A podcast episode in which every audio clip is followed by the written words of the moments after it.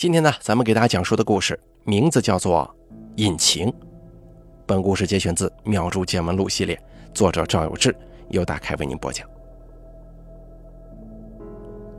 在中国历史上，道教的势力起起伏伏，有兴盛也有衰败，大多与当朝者的宗教信仰是有关系的。唐玄宗、宋徽宗、明嘉靖帝都是非常崇信道教的。那些大臣们为了讨好皇帝，也纷纷效仿。诗仙李白便是向当时的明道士拜师，从而得以结识唐玄宗。在皇帝崇信道教的时代，文人雅士、权臣富商们争相与道人结交，一言以蔽之，道教在这样的时期啊是异常繁荣的。至今呢，网上都能够搜到那些时期才子名流所写的道教经文字帖。如文征明写的《清净经》，古玩市场上也有不少那个时候的古董法器，现在的道士们都奉若至宝啊。而到了清朝呢，许多皇帝以佛教为主，道教一度开始衰微，许多民间法派教门为了传教，不得不加入佛教的内容。湖南地区别具一格，自春秋战国时期。楚地就巫风盛行，千百年来不曾断绝。到清末期，种种传说故事、也使咱们当中所记载的民间道士法师，几乎是遍布湖南各地。人们生了病，往往不去找医生大夫，而是请法师来到家中。老百姓们呢，也对遇见了什么样的情况，该请哪里的法师来做什么法事科仪，了如指掌。老长沙也由此流传出了许多奇奇怪怪的故事，有好勇斗狠的牌客，有诡异术法的巫师，也有充满神秘色彩的山精妖怪。清末的长沙交通极为不便，想去武汉只能走水路，沿长沙城西的湘江经洞庭湖，路上还不知道有多少水贼在不停地窥伺着。往西边走。眉山又横在眼前，眉山群盗在汉朝的时候啊鼎鼎有名。去东边的江西更是要翻山越岭，路上猛兽极多。电视剧里常见的黑色小汽车，寻常人家是买不起的。那个时候汽车只能整车进口，而城外几乎完全无法行驶。在长沙城里可以坐黄包车。那是清同治年间从日本引进的，只有一个座的双轮人力车，上头有篷布。城内若是要去某地，喊辆黄包车，无非也就是两三毛钱。若要买下来，新车的价格将近一百块大洋，二手旧车也绝对不低于三十块大洋。那可是平民家庭几乎一整年的开支啊！远路途马车是很贵的。寻常备有马车的人家不肯轻易让其他人借用，于是长途跋涉除了靠步行之外，只能租驴车。载客的驴车在长沙城也并不多见。那个时候，中国工业水平跟不上，长沙西边、北边都是大河，没有办法在这么宽的河面上建桥。行人呢可以坐船过去，驴车只能在岸上干瞪眼。是以长沙城养驴的，大多是在城内拉平板车驮货用。咱们今天故事所要说的姚大成，便是一位驴车车夫。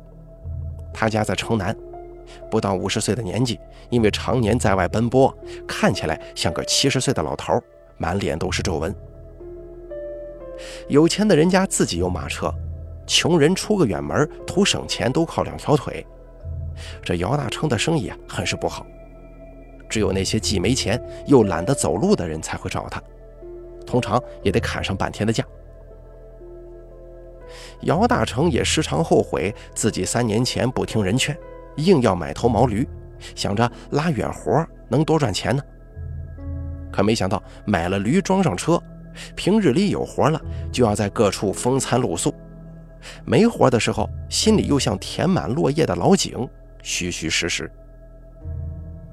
姚大成心想，如果那个时候用这钱买辆新的黄包车，在城里拉活，这个时候早就攒下六七十个大洋了。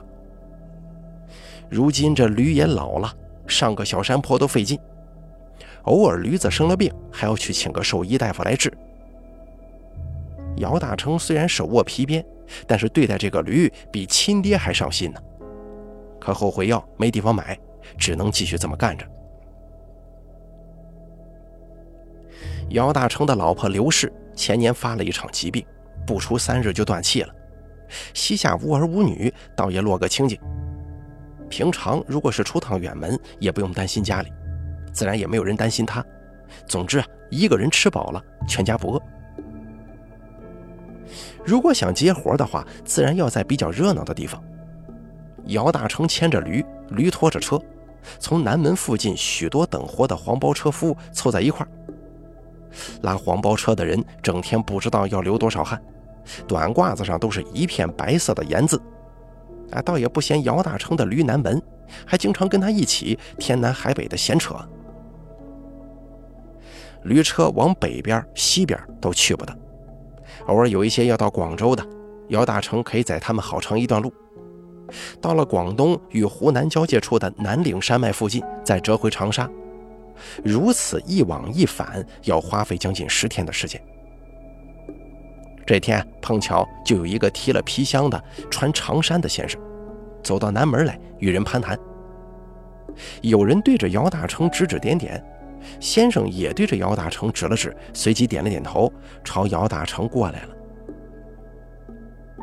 姚大成盯着那个先生有一阵子了，看他这么走过来，心里有了谱，赶紧用一块抹布擦了一下车里的坐板。这位长衫先生走到姚大成面前，回头看了看这个慵懒的驴，又扭过头来问姚大成：“广州去不去啊？”姚大成说：“哦，去的，可以送你到南岭。南岭那边都是山路，坐驴车太颠了，有些地方过不去。你过了山，另一头有个镇子，你去那里再找车吧。”先生犹豫了一会儿，跟姚大成商量了价钱，就把皮箱往车厢里一塞，钻了进去。姚大成熟练地吆喝起了驴，伴随着偶尔的皮鞭声，一路出了南门。这个驴拉车的速度呀，是比不上马的，跟壮年男子小跑差不多。这位先生是晌午时分上的车，下午这还没到株洲，本打算晚上在株洲落脚的。姚大成不由得多抽了几鞭子，让驴快点走。就在这个时候，荒无人烟的前面，隐隐约约有个白色的影子，似乎在不住的晃动。姚大成看了许久，也没能看明白。直到驴车走近了，他才看见，是一个穿了白衣的女子，正在挥一条白色的丝手绢。这位女子似乎二十岁上下的年纪，面容娇美，眉黛秋山，没有一丝倦意，也丝毫不见她身上沾着尘土，身旁更是没有一件行李。姚大成把驴吆喝停了，里面坐着的先生从车厢里探出头来，看见这景象之后啊。不由得吃了。那个年月，礼法之严难以想象。寻常女子待字闺中的，绝对不轻易出门。看这个女子的打扮，像是个大户人家的小姐。附近没有什么村镇，不知道为什么她在这荒郊野岭独自一个人干嘛呢？女子开口说：“能不能载我一下呀？”姚大成看这个女子的美貌，听到她有求于己，声音又甚是好听，心中当然是一百个乐意了。但还是装作为难的回头看了看车上的先生，就说：“我已经载了客人了，不好耽误这位先生啊。”这先生心里更乐了，赶忙说：“啊，不着急，不着急，我一点也不急。呃，不知这位小姐要去哪儿啊？”白衣女子抓着撕手绢的手朝来时的路指了指，声音妩媚地说：“去长沙。”这下子两个人都犯难了。去长沙可是回程啊，沿原路返回的话，到长沙就是晚上了，耽误一整天的行程。如果不理会他，实在有些舍不得。附近没有村镇，前后路上人烟稀少，连个歇脚的地方都没有，更不知道后面还有没有驴车了。多想了一阵，姚大成冷静下来，也理智了许多，反复思量：这白衣女子若是搭了驴车，不仅要耽误一整天的行程，她总不能与这位先生同坐，不免要自己一路小跑着赶驴。要知道，在旧时候，女子顾全名节，不与陌生男子同坐一车。除了浪荡子，男士们也多照顾女眷。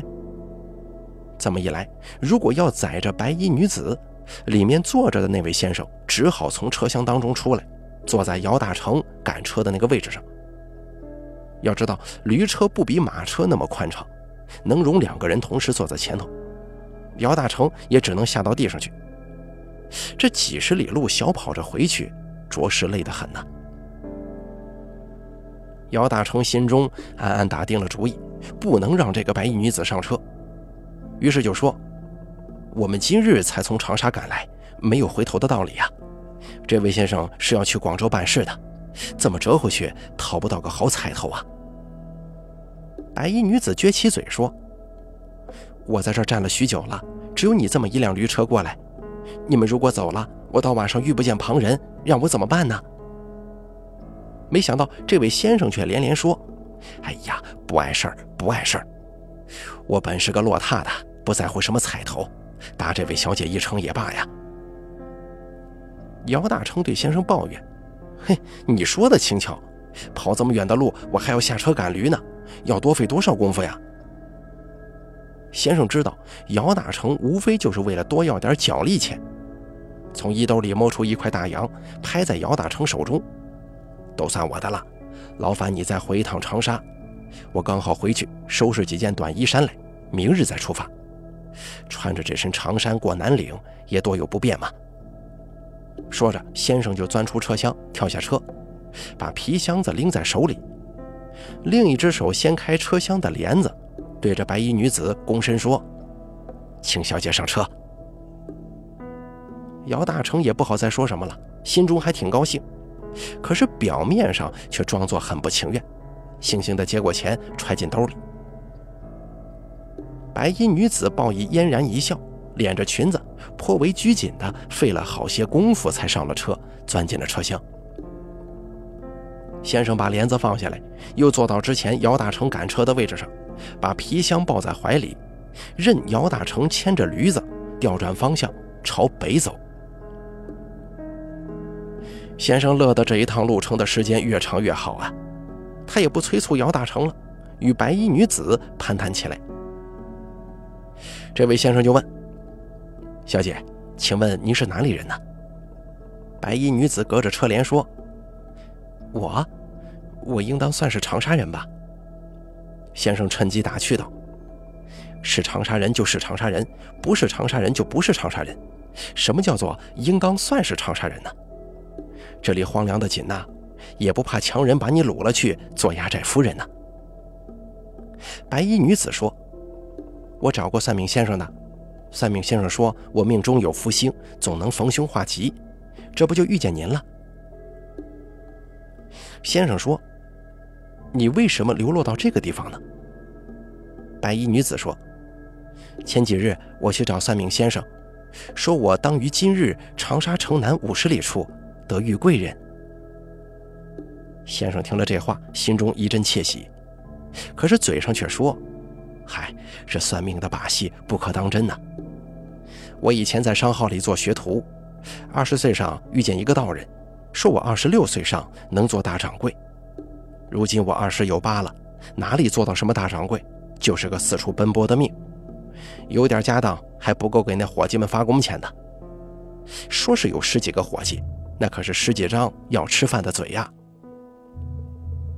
先生把自己说的不堪，其实啊是在有意炫耀，想借此一来展示自己颇有财力，二来呢多跟这位白衣女子套套近乎。白衣女子果然顺着嘴说：“都说半大牙子吃穷老子，伙计们都是年轻力壮的时候，少不了都吃几碗饭的。你能有十几个伙计，那还不是得亏这道人算得准呢？”什么时候你把这位道人介绍给我，我也得去算上一卦，算算什么时候能找个夫家，省得一个人孤苦伶仃的。这位先生赶忙说：“哎呦，那个道士是游方的，不曾逗留啊，我时至今日也没能再见他一面。”白衣女子仿佛很遗憾，说道：“那真是我命薄啊，不曾有这样的好机缘。”先生像是想起了什么，问道：“你没有一件行李是如何到这里来的？如果不是我们路过把你捎带上，你可要在这里过夜的。”白衣女子说：“你只带了一件行李，如何到这里来的？”姚大成听两个人谈得甚欢，心中有些妒意，挥起鞭子来，狠狠抽了几下驴屁股。驴子吃痛，走得快了一点。姚大成紧跟着小跑。这位先生说：“我当然是坐驴车来的。”白衣女子说：“你坐的驴车，我就坐不得驴车吗？”先生接不上话了，寻思这白衣女子不愿意透露自己的来历，准是哪位权贵的小妾，趁家人不注意偷跑出来的。财物已经藏在妥帖的地方了，但绝对不会是长沙人。不然回到长沙，岂不是自投罗网吗？想到这儿，他又稍稍放了心，继续跟他聊一些闲话。这位白衣女子倒也很健谈，只是一提到身世，就会故意岔开话题。等回到长沙的时候，天已经完全黑了。白衣女子让姚大成把她送到城南的一座宅子里，趁着月色。姚大成看着宅子里似乎没有人住许久了，白衣女子向二人道了谢，下了车就直奔这个宅子当中。隔日一大早，姚大成还在南门处等那位先生，可是左等右等，迟迟不见人来。昨日来搭车的先生并没有付定钱，姚大成这个时候有些懊悔。一旁停着面包车等活的吕瞎子见状之后，用那市井之间的俗话打趣姚大成：“哟，你怎么这么没精打采的？昨天夜里被母猪拱上床了。”在旧时的湖南，底层人民互相起外号，多是刻意夸大对方的身体缺陷的。小时候开口说话比较晚的，多被叫做哑巴；眼睛小或者是眼珠颜色有异的。总有人喊瞎子。若是平常有些邋遢的，浑身脏兮兮，那肯定得有个干净的绰号。吕瞎子有只眼睛，眼珠子颜色发白，所以一起拉活的车夫总喊他瞎子。姚大成斜了吕瞎子一眼，说道：“一个去南岭的先生约好了的，昨天出发，他没付定钱，今天却不来了。”吕瞎子瞪大眼睛说：“哟，我以为你昨天是接了个近活呢，已经回来了。去南岭这么远，你怎么又折回来了？”姚大成说：“昨天本来想在株洲歇脚的，出城走了大约五十里路，遇见一个穿孝的女人。”吕瞎子说：“嘿，是不是心死了丈夫的寡妇把你缠上了？难怪今日里没精神，昨夜累着了吧？”旁边几个车夫听见之后，也都哄笑起来。姚大成有点脸红，朝地上吐了口唾沫，说道：“不是真的穿孝，是人家穿了一身的白色，挺标致的一个小娘们儿，最多也就二十岁年纪。她一个人在路上站着，只说搭车回长沙。我不愿意折回来，可是车上那位先生肯多出钱，这么一商量，才答应载她回来的。”要知道，回来的时候天都黑了。吕瞎子说：“挺标致的小娘们儿，还一个人在路上搭车吗？她是怎么到那个地方去的？”姚大成说：“我不知道。回来的路上听那个先生问他，他说是算命先生让他昨日里在长沙城南五十里的地方等着遇贵人。”吕瞎子说：“我呸！这样的鬼话你也信呢？”怕不是谁家偷跑出来的姨太太呀？姚大成摆了摆手说：“不可能的，哪里有姨太太偷跑什么都不带的？那个女人连一件行李也没有。”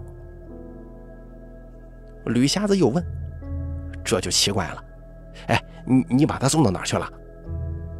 姚大成接着说出了地址：“我看那是一个许久没人住的房子。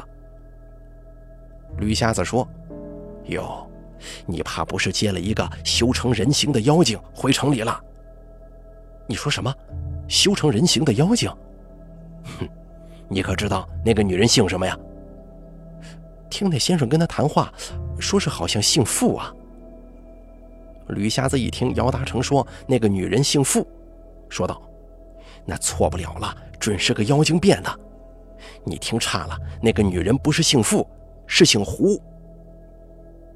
在湖南方言当中，胡跟傅是同一个发音，平常生活当中很容易误会听错。”姚大成奇怪地说：“怎么，姓胡就是妖精吗？”附近的车夫听到这儿。也着实是有趣的紧呐，就凑到一块来听这个吕瞎子讲。吕瞎子说：“这妖精如果修成了人形，那一定是要从荒山上下来到城里去住的。我年轻的时候逃到过北方，那里有一种说法，妖精都是动物修的，有狐狸，有黄鼠狼，有蛇，但是修成了人，绝对不说自己是动物。那姓胡的多是狐狸精。”姓黄的一定是黄鼠狼精了，蛇精变的往往都姓常。姚大成说：“这么标致的一个女人，是妖精变的吗？”吕瞎子说：“妖精会幻化呀，变成女人都可标致了，专门魅惑那些年轻力壮的男人，想采元阳修内丹呢。你想，这先生都跟你约好了，怎么今日又不来了？一定是被那妖精给迷倒了。”这妖精想到城里来害人，你倒好，你把人家直接送过来了。姚大成涨红脸说：“我我不愿意送他的，是那个先生非要送的。”正说着，姚大成看见昨日里那位先生出现了，仍旧提着个皮箱子，带着满脸的疲惫，不由分说就朝姚大成走了过来。姚大成对吕瞎子说：“你看，人家这位先生还是来了。”大白天的，净说一些鬼话，哪有这么多妖精啊？吕瞎子笑了笑，没说什么。姚大成就这样载着先生，直接出了南城，直奔株洲去了。在清末的时候，消息沟通并不十分发达，人们想要打听消息，得去茶馆或者大烟馆。在全民抽鸦片的时代，上至达官贵人，下至贩夫走卒。闲暇的时候都得去大烟馆里头烧个烟炮。正因为大烟馆里的客人成分复杂，才容易把天南海北的消息都聚拢起来。这黄包车夫、赶驴车的，还有在江上放牌的牌客们，平日里四处奔走，都是各路消息的载体。而黄包车夫们，把城南有个独居的标致小娘们。只身一人不带行李，在路上拦驴车这个事儿，传遍了整个长沙。在长沙城南有个浪荡子弟，叫陈三少爷，他的父亲是个大地主，家中有数不清的金银土地。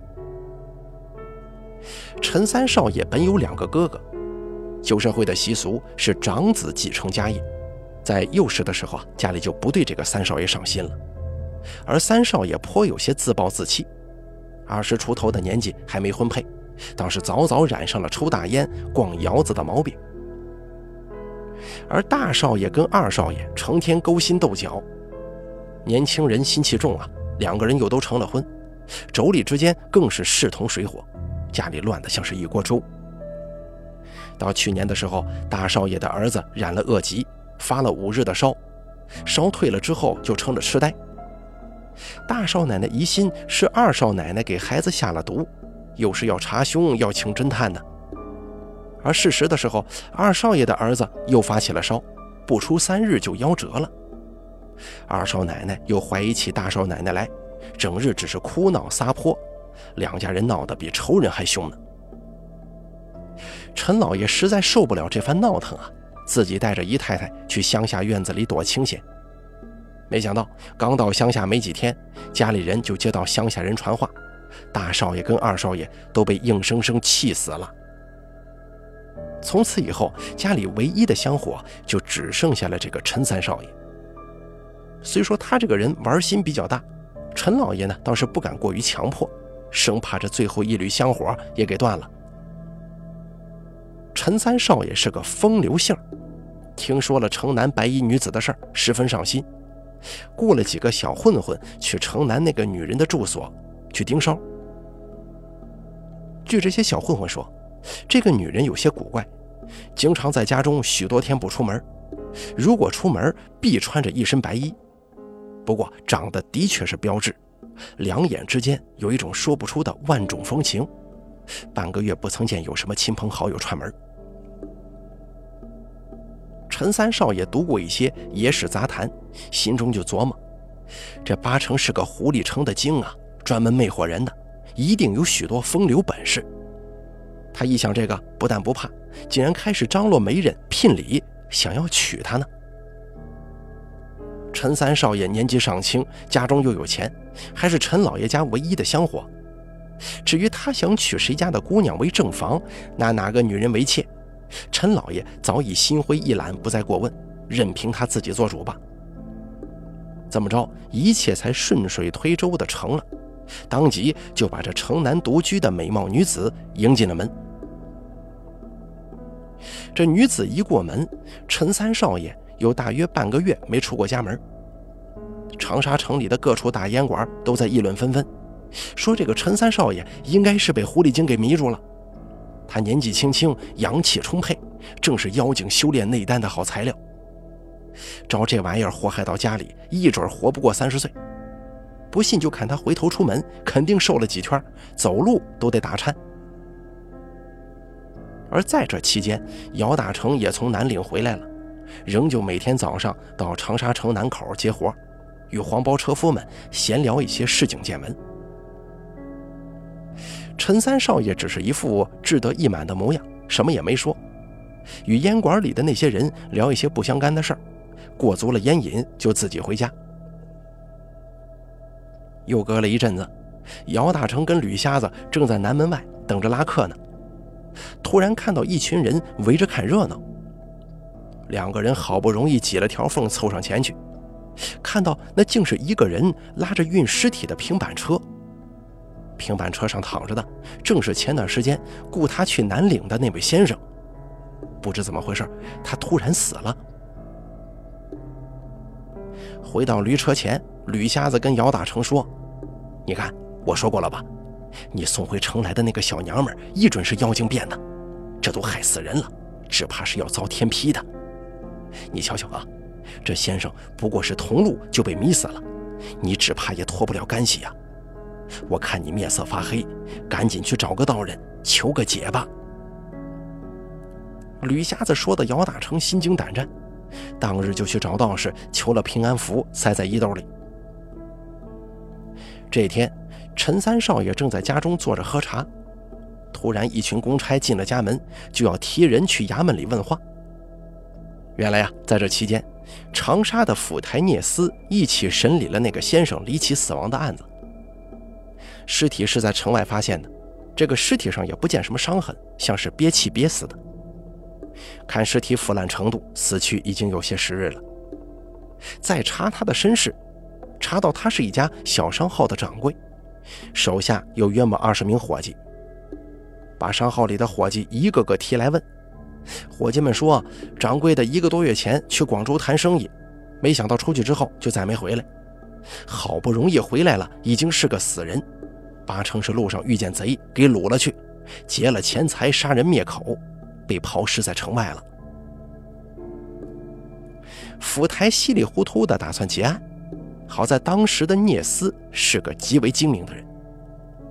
这个聂斯就寻思，在这年月，贼人图的是钱财，这个掌柜的出门并没带多少钱，并不值得杀人灭口。如果是拦路的贼，必然会放他一条活口回来。如果是提前有眼线，在城里踩了点儿，知道这个掌柜在城里有点产业，专门要图他钱财的话，一定要把他给绑了，派人到家里送信要赎金，这才对吗？聂斯又让差役把掌柜的老婆提过来问话。这一问可不得了，原来啊，家里当日打扫房间，有个佣人在书房扫地的时候，发现一本书从书架上落下来了，掉在书柜底下。把这书拾起来看，上头还有个脚印儿。接着又看到左右两个书柜之间的地上有块砖是松动的，一使劲就起出来了。这地下有个暗格子，里面空空如也。仆人把这事儿告诉了当家的太太，太太一听就知道是平日里自己丈夫存放贵重财物的暗格，她疑心是被佣人无意当中发现了，偷走了所有财物，假装家里遭了贼，正在家里审这个佣人呢，还没问出个结果来，就被一群公差给踢到大堂上来了。一听见当家的死讯，在堂上当时嚎啕大哭，公差们又只好把他带下去。聂斯就琢磨，这仆人偷家中钱财那是常有的事儿，无非是到处采买东西时揩油，克扣点小钱；要么呢是跟匪徒勾结了，要闹得家破人亡；也有的是不想干了，偷点钱直接跑路。正经的仆人平常也不敢偷数量这么大的钱，加上这婆娘又说暗格子的事儿连她都不知道，想必这其中啊另有隐情。如果说是商号里的伙计串通了贼人，又与理不通，伙计们必不知道这个暗格子的事儿啊。这位聂斯又回头去问那些伙计：“掌柜的出门之前有没有什么古怪啊？”可是问来问去也没个头绪。有个伙计平日里爱去大烟馆里抽鸦片，就想起了之前传遍长沙城的狐狸精一事，就添油加醋的说了。这个伙计就疑心掌柜的是被城南那个狐狸精给踩了元阳，回来的路上暴毙了。民间的传闻每经过一个人的耳朵，就会被渲染夸大，说的人图个过瘾，听的人呢图个刺激。这个故事传到聂斯耳朵当中的时候，就面目全非了。聂斯有心要把这个事儿查明白，就着人去查这个女子的来历。一查，女子已经入了陈家三少爷的门，这才差人去把陈家三少爷跟那个女人一起提到衙门里来。陈三少爷还蒙在鼓里，不知道发生了什么事儿。衙门里为了防止串供，把他单独放到了一间房子里。把那个女人提来的时候，只见她神色慌张。聂斯心中有了数，直接上刑。没过多长时间，这个女人就招了。其实啊，这个女人并不是什么狐狸精变的，是个跑江湖的团伙成员。她团伙图财嘛，一起做局，有意要借驴车黄包车夫的嘴，把疑心她是狐狸精变的这个事儿传出去。有一些家境殷实的公子哥就会上心。要知道，在旧时候，许多有权有势的人家娶妻纳妾，都还防着女方用夫家的钱贴补娘家人。如果是包装成疑似精怪变的，那些子弟们就不会特别在意。等到捞够了钱财，就借口说自己本是狐狸变的，一段夙愿未了，特来报恩。如今尘缘已尽，要回山里去，然后再由团伙协助伺机逃跑，换个地方继续行骗。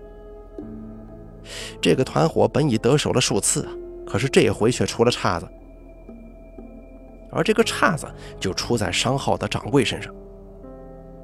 姚大成当时送他回长沙，看似分手了，实际上，等姚大成走远之后，他又回去了，敲那个宅子的门，他想勾搭这个女子。而女子只推脱说要休息了，不便相见。这个团伙当中有成员当时正在屋子里，疑心这个人已经看见了自己，怕他坏了事儿，才动了杀心。于是后来的几天，团伙成员就在他的归路上等着，佯装土匪，把他捆起来要赎金。可这家中的财物只有他自己知道在哪儿，就让绑匪们告诉自己的妻子，书房何处有个暗格子，里面有财物，让他取来付赎金。可是他哪里想得到，这些绑匪都是跑江湖的骗子，得到了消息之后就把他闷死了，回头又去他家里把贵重的钱物都偷了。之后才把尸体扔在城南。这个女子受不住刑罚，把实情一一说了，团伙里的人也详细的都给供了出来。聂斯当场遣人去抓，可惜抓他当日里有团伙成员已经得到风声，大多跑路了，只抓到一个昨夜轮班盯梢的，白日里还在睡觉的家伙。分开审讯，与那女子的说辞一致，这才结了案。后来处斩了两个人。其实啊，这世间对于狐狸精怪的传说杂文有很多很多，虽不能完全否定，但其实寻根究底，有相当一部分是人们杜撰的，甚至有一些是骗子伪装的。许多玄之又玄的离奇精怪故事，咱们听听笑笑就行了，不必过于当真。好了，隐情的故事咱们就说到这儿了。感谢您的收听，本故事节选自《妙珠见闻录》系列，作者赵有志，由大凯为您播讲。